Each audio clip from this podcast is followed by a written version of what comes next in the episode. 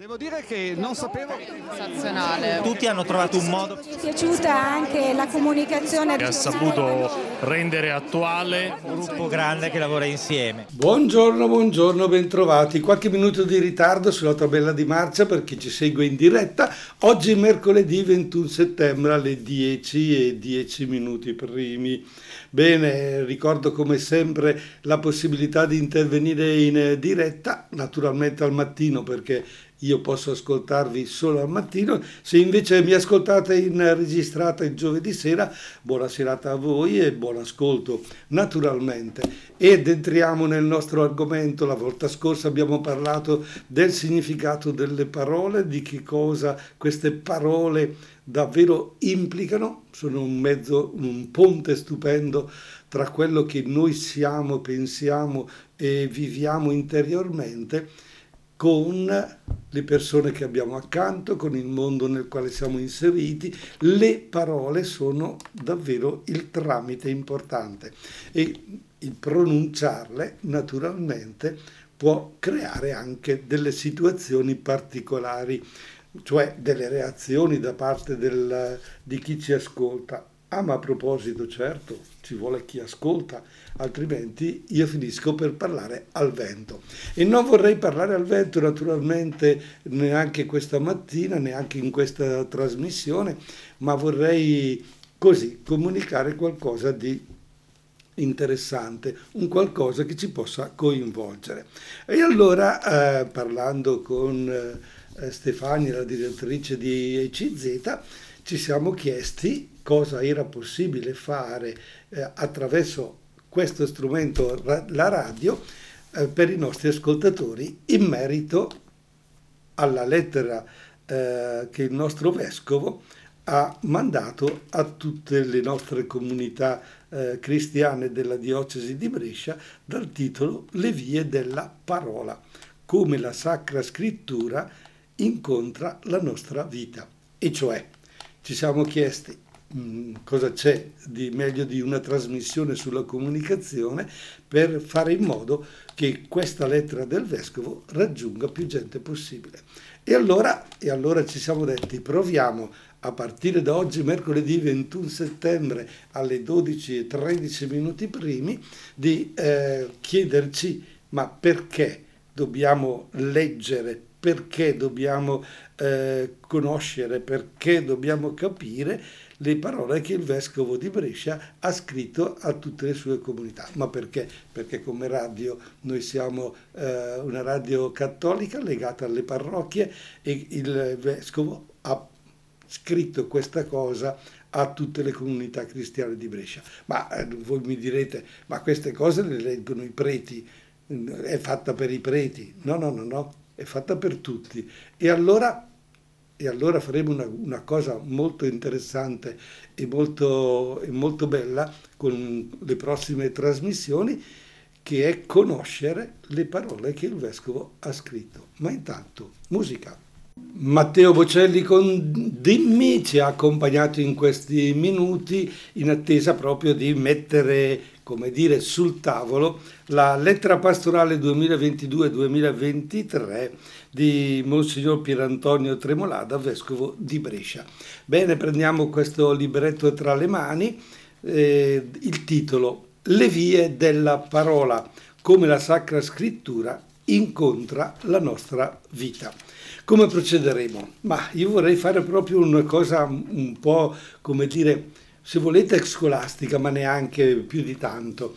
Vorrei entrare nelle vostre case le, come se eh, prendessi tra le mani eh, questa lettera pastorale, mi siedo alla, su una sedia di casa vostra e vi leggo pagina per pagina eh, tutta la lettera pastorale, ma non ve la leggo tutta di seguito, ne leggiamo una pagina o due e poi, e poi tentiamo un commento.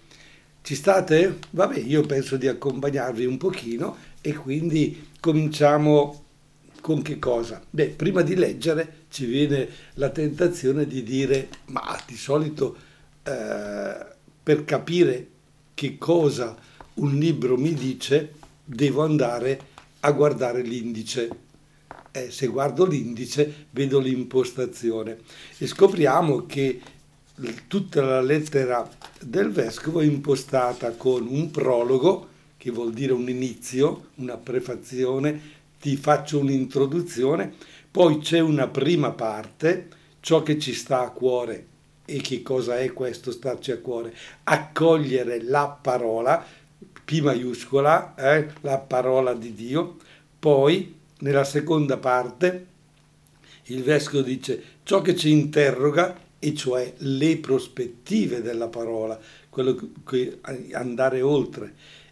Terza parte, ciò che ci impegna, le vie della parola, da cui prende poi il titolo la sua lettera pastorale. Conclude con un epilogo, con una conclusione. Bene, allora tre parti molto dense con tanti punti eh, di sottotitolo e quindi diventa una eh, riflessione davvero interessante. E allora proviamo a leggere, allora facciamo così, leggiamo il prologo, finito di leggere il prologo una canzone perché la nostra testa deve ragionare e pensare e poi ve lo commento. Prologo. 11 chilometri separavano Gerusalemme da un piccolo villaggio di nome Emmaus, nell'antica Giudea romana. Poco o nulla sappiamo di questo villaggio, eppure il suo nome è giunto fino a noi e rimarrà noto nei secoli. A renderlo famoso sono stati due uomini che con ogni probabilità vi abitavano. Uno di loro si chiamava Cleopa il Vangelo secondo Luca racconta che ebbero il privilegio di incontrare il Cristo risorto e di ascoltare da lui una parola di fuoco. Ecco, questa una parola di fuoco tra virgolette. Erano due dei suoi discepoli. Lo avevano seguito in Galilea e poi a Gerusalemme in loro si era fatta strada via via la convinzione che Gesù avrebbe liberato Israele secondo le promesse dei profeti. Ed ecco invece che i capi di Gerusalemme lo avevano consegnato al governatore romano e questi, pur sapendolo innocente, lo aveva fatto crocifiggere. Una morte infamante e crudele. Poi la sepoltura erano ormai passati tre giorni da quei terribili eventi, una tristezza mortale aveva riempito il cuore dei discepoli. Al loro dolore e alla delusione si era poi aggiunto un sentimento confuso. Alcune donne della loro cerchia, infatti, erano venute a dire di aver visto la tomba vuota, di aver ricevuto l'annuncio che egli era vivo. Nessuno però lo aveva visto. Tutto questo i due discepoli lo raccontano ad uno sconosciuto e mentre stanno percorrendo la strada verso Emmaus, si era affiancato loro perché li aveva visti discorrere animatamente e dopo averli ascoltati lo sconosciuto prende la parola. Dice precisamente il Vangelo di Luca, cominciando da Mosè e da tutti i profeti, spiegò loro in tutte le scritture ciò che si riferiva a lui. Beh, nulla sappiamo di questo insegnamento che ha svelato ai due discepoli il senso di tutte le scritture nella luce del Cristo risorto. Conosciamo però l'effetto che la sua parola ha avuto su di loro. Dopo averlo riconosciuto, quando egli scompare dalla loro vista, si dicono l'un l'altro, ma non ardeva forse in noi il nostro cuore, mentre egli conversava con noi lungo la via, quando ci insegnava le scritture un'esperienza indimenticabile. Ecco, è questo che vorremmo accadere anche a noi, alla Chiesa di oggi, alla Chiesa di Brescia in particolare, che il nostro cuore venisse riscaldato dalla lettura delle sacre scritture e dalla loro comprensione. Entrare grazie a loro nel mistero di bene che ci ha salvato e ha vinto la nostra tristezza.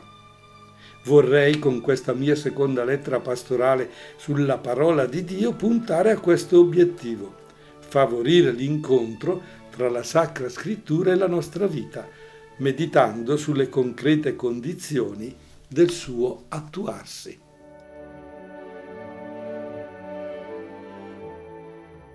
È il caso di dire che Niccolò Fabi quando pensa alle canzoni le pensa molto impegnate e giustamente è interessante quello che ci ha cantato e mi è parso addirittura molto molto intonato all'argomento che stiamo affrontando. Ricordo chi ci fosse messo in ascolto solo ora alle 10 e 29 minuti di mercoledì 21 settembre 2022 che per la nostra trasmissione Io, tu, noi, gli altri con Dorita Lauberti stiamo trattando, conoscendo, cercando di capire, comprendere, assimilare la lettera del nostro vescovo di Brescia Pier Antonio Tremolada che dal titolo Le vie della parola, lettera pastorale per l'anno 2022-2023 già l'anno scorso aveva preso in considerazione la parola di Dio, ma quest'anno abbiamo detto dobbiamo eh, puntare ad un obiettivo, l'incontro tra la Sacra Scrittura, cioè tra la parola di Dio e la nostra vita. Un incontro, dice eh, il nostro vescovo, un incontro, favorire l'incontro e quindi meditando sulle concrete condizioni del suo diventare poi fatto concreto, vita concreta. Lui usa la parola attuarsi, cioè farsi fatto concreto, perché noi in fondo le parole, stiamo attenti, spesso e volentieri le usiamo tanto per, mentre invece lasciano il segno e la parola di Dio è importante. E da dove è partito il nostro vescovo? Eh, l'abbiamo letto insieme qualche minuto fa, è partito dal racconto, dal fatto dei discepoli di Emmaus, di questi due conosciuti, due discepoli di Gesù, due uomini che hanno reso famoso questo incontro avvenuto con questo sconosciuto. E questi due discepoli hanno avuto la possibilità di, o meglio il privilegio, di incontrare il Cristo risorto e dice il nostro vescovo di ascoltare da lui una parola di fuoco, non una parola che lascia indifferenti, non una parola che entra da un orecchio e esce dall'altro, ma una parola che entra nella persona e scalda, dice, come il fuoco. E il fuoco quando c'è brucia, distrugge, cioè cambia la situazione di partenza del pezzo di legno che voi mettete sul fuoco, questo poi diventa cenere. Però da, fu- da legno ardendo col fuoco scalda e fa il suo dovere per poi naturalmente diventare cenere. Ecco, mi pare di capire che in queste parole il vescovo dica, ecco, noi ci siamo dentro, anche noi siamo nella stessa situazione e questa parola di fuoco la dobbiamo incontrare anche noi. E allora eh, ci dice il nostro vescovo, proviamo a riflettere un attimo sul, su questi due uomini che partono da una tristezza mortale che hanno nel cuore. Sono tristi, sono abbattuti e loro pensavano che Gesù Cristo potesse liberare Israele eh, mettendo a posto le cose. Mm? E invece i capi di Gerusalemme lo avevano consegnato al governatore romano e questi lo aveva fatto crocifiggere, pur sapendolo innocente. È, è chiaro che questi due uomini partono da una situazione devastante. Nel cuore sono talmente abbattuti, talmente delusi da quello che è capitato, che c'è una tristezza mortale nel proprio cuore. Ma proviamo a interrogarci. Non è che siamo anche noi un po' tristi? Non è che anche noi, vedendo le cose che non vanno bene, quello che è, finiamo per chiuderci e, come dire, abbattere il nostro modo di pensare e quindi ci scoraggiamo? Bene. C'è tanta delusione nel cuore di questi due uomini, c'è tanto dolore, ma in più c'è anche una confusione enorme delle donne gli hanno detto che l'hanno visto risorto, figuriamoci, come si fa a credere a una cosa del genere?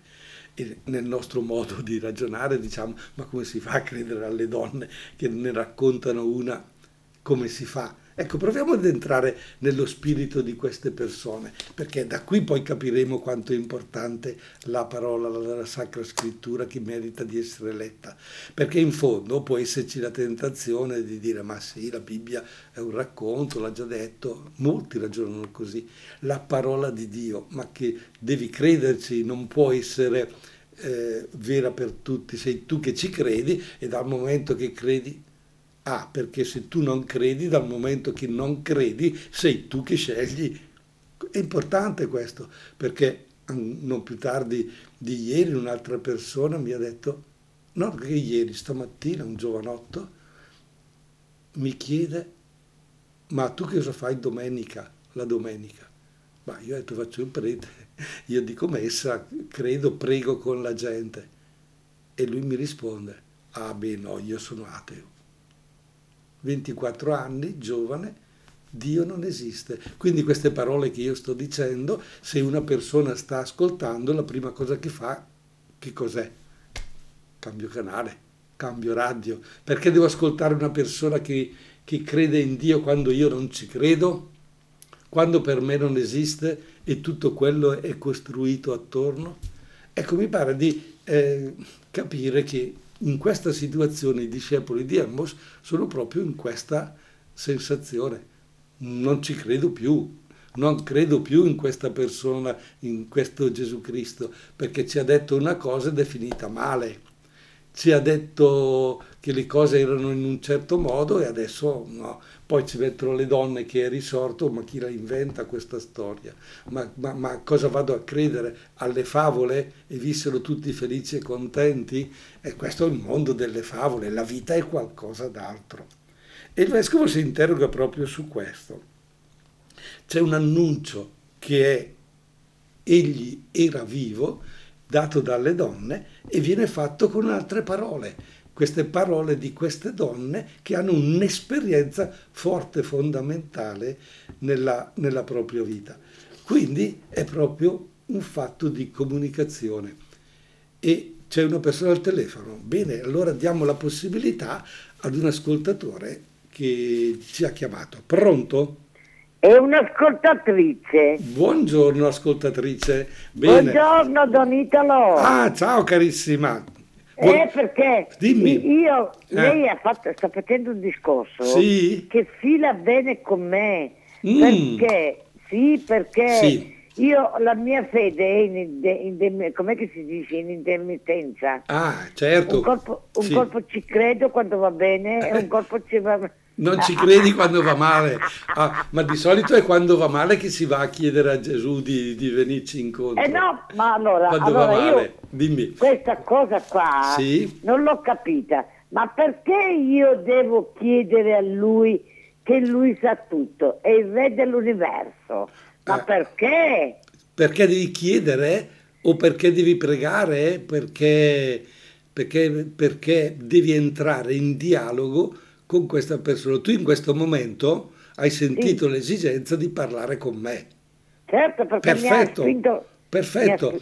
Allora, lei. Sì, sì, sì, d'accordo. Lei. Però lei perché era sintonizzata sulla radio dice questo cosa certo. sta dicendo? Fammi capire. E sei entrata in dialogo con me in questo momento e dice sto riflettendo, fammi capire qualcosa. Ecco, questo Gesù Cristo, quello che stavo dicendo adesso ai discepoli di Emmaus, si presenta addirittura come sconosciuto, no? E loro, e loro boh, gli raccontano tutto. Quello che è la loro vita e quello che succede. E questo sconosciuto poi gli dà delle risposte. Solo dopo, solo dopo eh. questo incontro capiscono ma no, ma è, ma è, Gesù, è, è Gesù Cristo, quindi è vivo realmente, c'è eh. ed c'è realmente. Allora, da parte tua, eh, attraverso la Chiesa, attraverso, sì. attraverso i sacramenti, l'ascolto certo. della parola, eccetera, tu entri in contatto, tra virgolette, con lui, con lui che ti è sconosciuto perché non lo conosci più di tanto, ma pian, e questa chiesa ti rivela alcune cose. Però dopo devi fare tu il salto e dire, ah certo che è lui, perché lui mi lascia libero di accettarlo o di rifiutarlo. eh. Alla fine i discepoli cosa hanno? La scomparsa di Gesù. Gesù scompare, va Eh, via. E caspita, Eh. cosa avremmo detto noi? Ma santa pace, era qui, stai qui, perché scompare? Dove vai, Eh, appunto? dove vai? Eh, e, invece, e invece la reazione di queste due persone non è questa, non è lo scoraggiamento, è il contrario. È il contrario, tornano indietro e dicono: Guarda, l'abbiamo sentito, stavo così bene mentre mi parlava, ero entusiasta. Sono quei momenti che tu hai quando sei, eh, come dire, dalla parte di Gesù. Però, p- però tornano, avvisano gli altri. Ti ricordi Tommaso che ne sentissi raccontare No. queste cose? Dice: Certo. No, no, no, io Non voglio ci credo. vederlo, io voglio toccarlo. Bravo, è, è bravo. così. E sulla testimonianza di persone, sulla testimonianza della Chiesa, noi incontriamo questo sconosciuto perché Gesù non lo vediamo, lo vediamo attraverso questi segni, attraverso questa parola. E il vescovo dice: prova a leggere la parola di Dio, prova a leggerla, meditala, mettila in, rapporto alla tua vita. Perché? Perché è l'esperienza e l'incontro con una persona. Questo Gesù Ah. Cristo è vivo e presente oggi, certo non è in carne ed ossa, quindi non è che tu lo devi pregare, tu entri, cioè eh, fammi capire il concetto di preghiera eh, eh, che a volte noi sbagliamo completamente perché gli Eh. chiediamo, dice tu devi fare questo, ma perché succede questo, perché succede quest'altro, dove sei, dove eri tu, Eh, bravo. perché non hai fatto questa cosa. Questo è sbagliato perché pretendiamo da lui quelle cose che dovremmo fare noi. La, Eh, preghiera, pre- la preghiera è soprattutto, scusa un attimo, è soprattutto Prego. dialogo, cioè ascoltare quello che lui ti dice, ma te lo dice talmente dentro, eh, nel tuo silenzio, che lo puoi sentire solo tu, e tu, gli- e tu lo preghi, cioè gli parli e gli dici chi sei, che cosa hai, di cosa hai bisogno. E nella tua interiorità ti dà anche un- una risposta. Però deve essere un riferimento importante, come per i discepoli, alla fine da uno sconosciuto è diventato indispensabile e l'hanno condiviso con gli Beh, altri. scusi, Prego. però, però io voglio dire, Sì. perché mi ha fatto nascere in una famiglia che mi ha fatto veramente, non male, tantissimo Perfetto, perfetto. male. Allora, Perché mi ha lasciato, eh, perché mi ha lasciato eh, nascere lì in quella famiglia? perché, perché è morto in croce?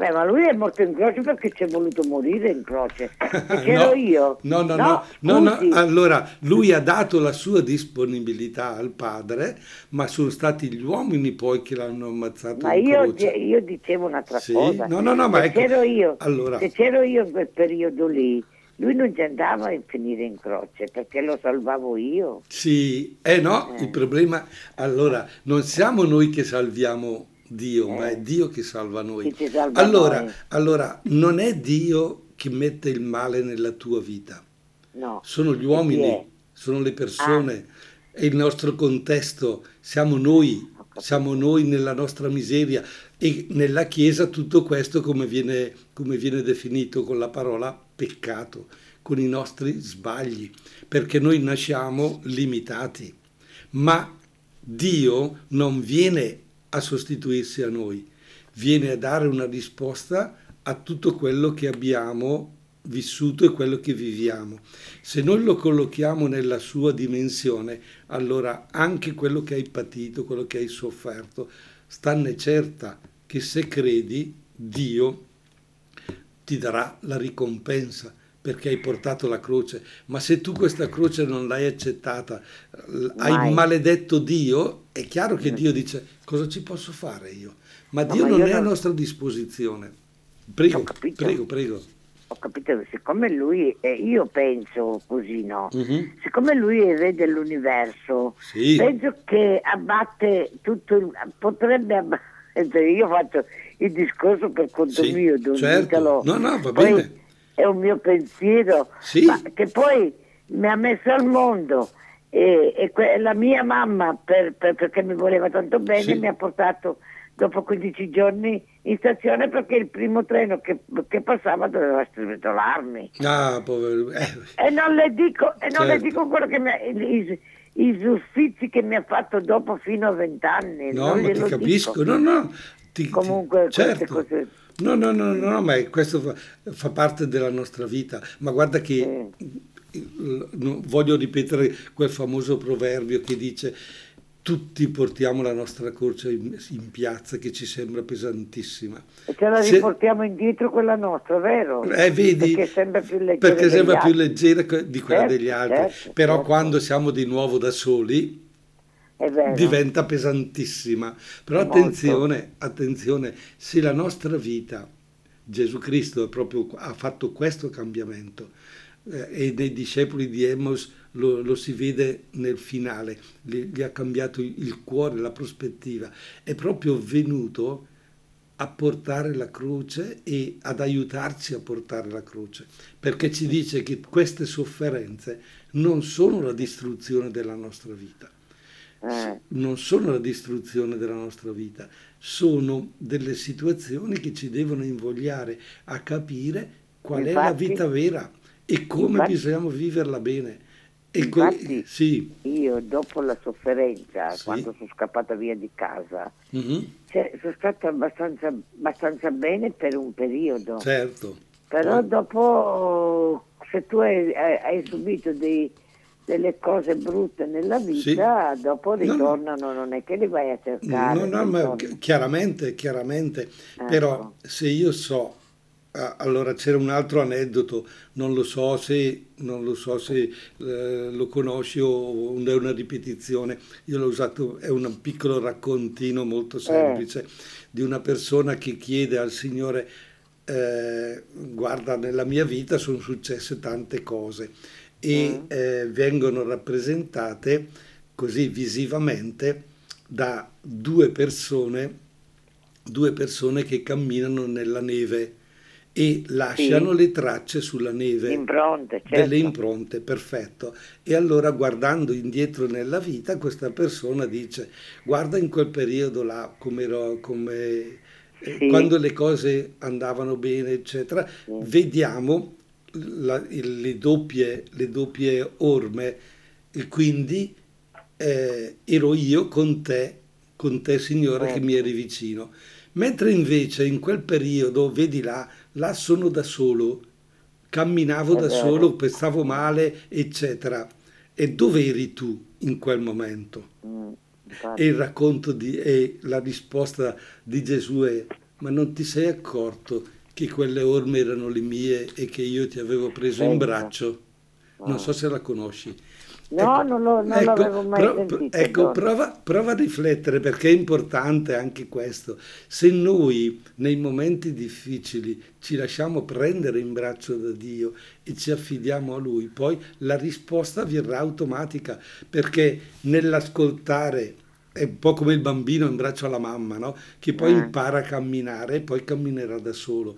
Quindi se Certo. ci lasciamo portare nelle difficoltà da Dio e rive- riflettiamo sulla sua parola, dice il vescovo, proprio così, la facciamo diventare vita, ci accorgeremo che lui ci prende in braccio, ma ci accorgiamo dopo purtroppo, perché in quel momento noi crediamo di essere stati lasciati da soli.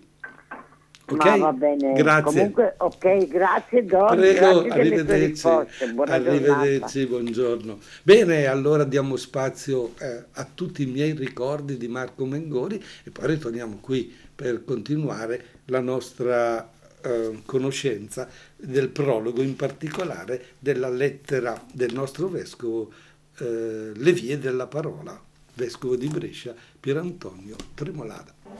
Marco Mengoni con tutti i miei ricordi ci ha accompagnato nel passaggio dalla risposta alla telefonata a riprendere in mano il prologo della lettera pastorale del vescovo Monsignor Pierantonio Tremolada, vescovo di Brescia, dal titolo Le vie della parola, sottotitolo Come la Sacra Scrittura incontra la nostra vita, come la parola di Dio deve diventare fatto concreto che gestisce i nostri minuti, i nostri pensieri, le nostre emozioni, i nostri incontri, i nostri dialoghi. In fondo eh, ci fa essere cristiani. Bene, il vescovo è partito proprio dall'esperienza dei discepoli di Emmaus, questi due uomini, sì, conosciamo che uno si chiamava Cleopa, ma eh, quello che è importante è che Luca ci dice che hanno avuto il privilegio di incontrare il Cristo risorto e di ascoltare praticamente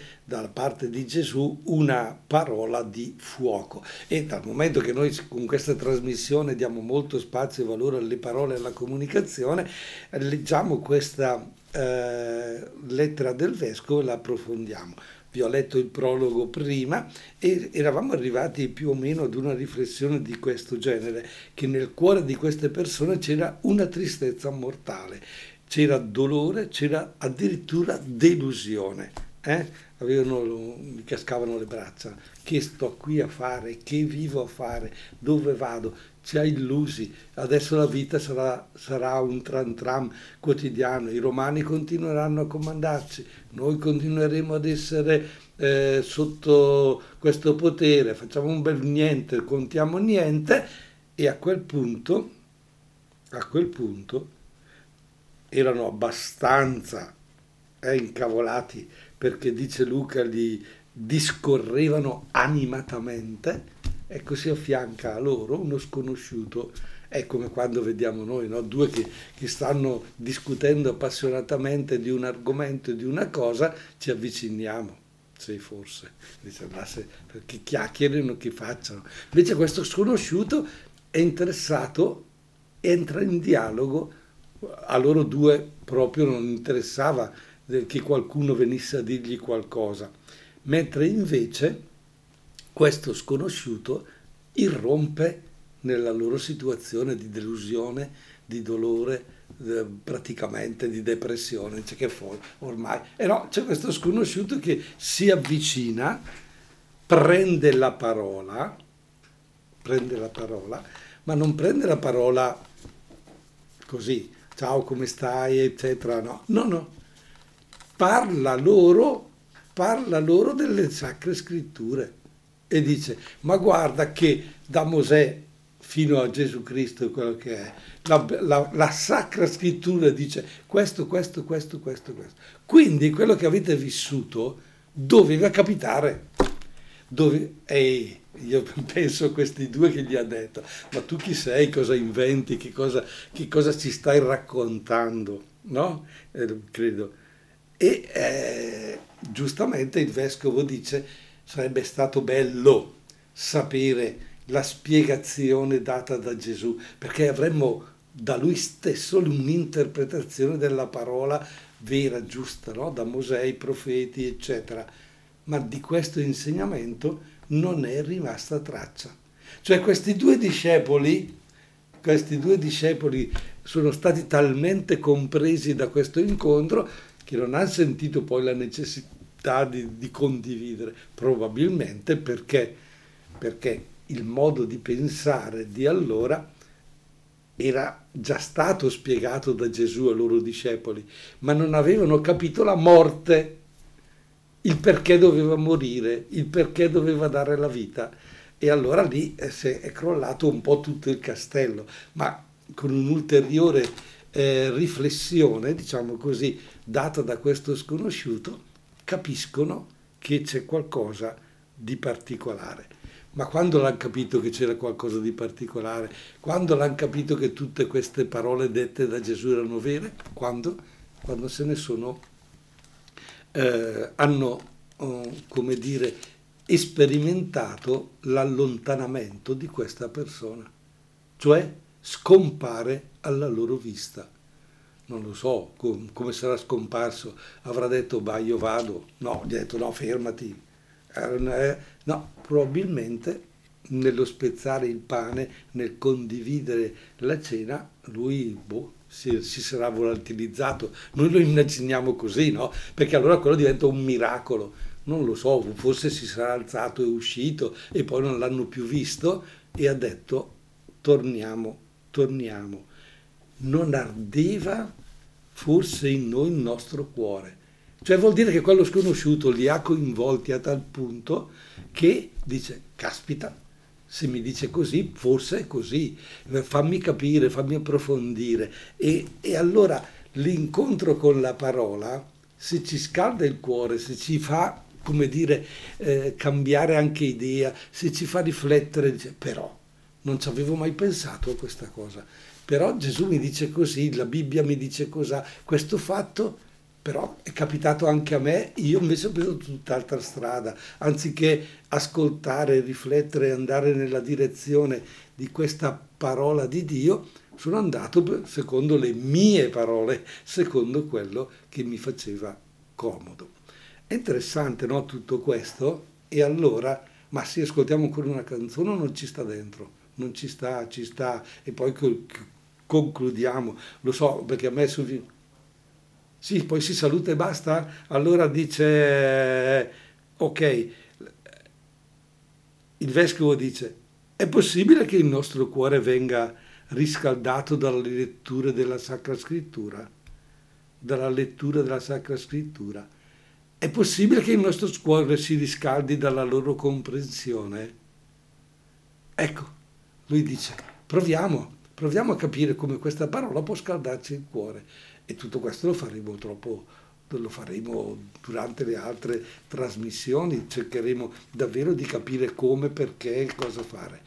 Ci sono due minuti, non ci sta la canzone, non ci sta niente, ma guarda te la parola come diventa importante. Non lo so, non lo so se sto stufando No, non lo so se sto stufando la gente, hai capito? E questo è il problema perché finché siamo uh, così a tu per tu diventa interessante, ma se sto in questo momento pensando, oddio, devo, devo eh, pulire le zucchine, mamma mia, devo andare a fare la spesa, dai, finisce la svelta che devo andare via. Eh, cioè, potrebbe essere interessante che io da sconosciuto vi, vi ho fatto un po' così riflettere e pensare. Allora il vescovo dice, facciamo una bella cosa, vogliamo che alla Chiesa di Brescia in particolare accada quanto è avvenuto a quei discepoli, che il nostro cuore sia riscaldato dalla lettura della parola di Dio, dalla sua comprensione, entrare grazie a queste parole nel mistero che ci ha salvato e che la nostra tristezza è stata vinta da Lui. Beh, allora dice, favoriamo l'incontro tra la Sacra Scrittura e la nostra vita, meditiamo sulle concrete condizioni del suo attuarsi. Noi ci proveremo, ci proveremo con questa trasmissione ogni giorno, ogni mercoledì alle ore 10, in diretta 10 e 10 più o meno, e fino alle ore 11 e in replica il giovedì sera per chi, eh, per chi vuole o riascoltarmi o mi ascolta per la prima volta. Ricordo sempre che al mattino potete in diretta telefonarci e quindi entrare in dialogo con noi e la sera purtroppo no. Vi saluto con un cordialissimo il Signore sia con voi.